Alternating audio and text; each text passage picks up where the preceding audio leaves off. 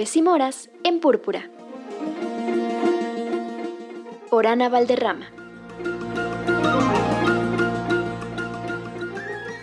Aló, aló, amigas y amigos de Púrpura. Aquí Ana Valderrama, como cada semana, compartiéndoles libros escritos o protagonizados por mujeres. Y no sé muy bien cómo abordar la cápsula de esta semana, porque el corazón anda triste y preocupado y sin saber un poco cómo ocuparse de la situación. Hablo de los incendios que se están dando en las faldas del cofre de Perote, situación que creo que no nos es ajena a quienes habitamos Jalapa y alrededores y que nuestra capacidad de respuesta ciudadana o en este caso estudiantil eh, pues, pues se ve mermada un poco por las posibilidades de ir y ayudar. Estamos rebasados y rebasadas. Y pues la sociedad organizada siempre será, será bienvenida en estas cuestiones. Y ya este libro que traigo a cuenta sobre este sentir, lo he compartido en Púrpura, pero creo que ahora tiene muchísimo más sentido. Hablo de Wangari Matai, la mujer que plantó millones de árboles. Esta es una historia de vida. Ella es una africana que se dio a conocer en el mundo por los combates tan valientes que libró en beneficio del planeta y de los derechos de las mujeres y por supuesto de la libertad. Ella nació en Kenia y bueno, pues lo que pasó es que ella se opuso tajantemente a la deforestación y así consiguió hacer un proyecto que se llama Cinturón Verde y poco a poco, eh, junto a ella y el trabajo de muchas otras mujeres, los bosques de Kenia renacieron. Pero siempre esto con la ayuda de muchas, muchas, muchas personas.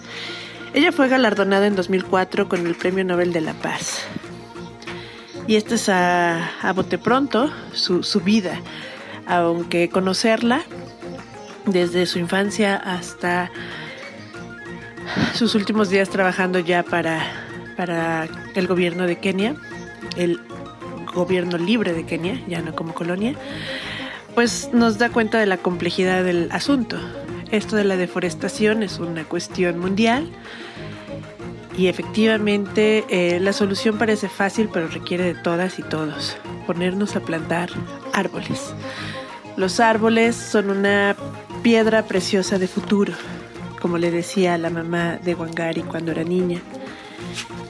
La mamá sin ser poeta le decía que un árbol vale más que su madera, que es un tesoro de sombra y humedad, de frutos y de aire puro, de aves y de vitalidad, una guarida para los insectos y para los poemas. Y bueno, yo me conmuevo mucho ante las palabras de esta mamá que era analfabeta y que a la sombra de un árbol en su casa es donde sembraba para que su familia comiera. Y es que sí, nos estamos quedando sin bosques y los bosques que quedan están tan secos que, son un lienzo para los incendios. Em, y esto requiere acción inmediata, acción urgente. Creo que ya lo estamos viviendo en la piel, en el sudor, en el estiaje del agua y, parece que no hay foco rojo suficientemente grande para que entremos en acción. No quiero ser pesimista, tampoco quiero ser optimista. Quiero un punto medio donde pues sí nos invitemos los unos a las otras a, a continuar después de estos incendios la faena, encontrarle la solución a esto, escuchar a los que saben, a los expertos, pero también este pues oír una, una pluralidad de voces al respecto. Yo encuentro en los libros cierto consuelo, en las historias ciertas fábulas sin moraleja que me dicen que, que hay que ponerse en pie ante estas situaciones. Entonces Wangari de verdad es una de nuestras tantas heroínas ahora en libros y pues la invitación está a conocer su vida. No precisamente este libro que tengo yo, hay muchos otros que contienen su infancia, su forma de trabajar y los viveros preciosos gestionados por mujeres que ella gestionó. Sin más, soy Ana Valderrama del proyecto Aves y Moras, un poco con el corazón reseco y raspado, pero esperando que encontremos este, sofocar estos incendios lo más pronto posible. Chao, chao.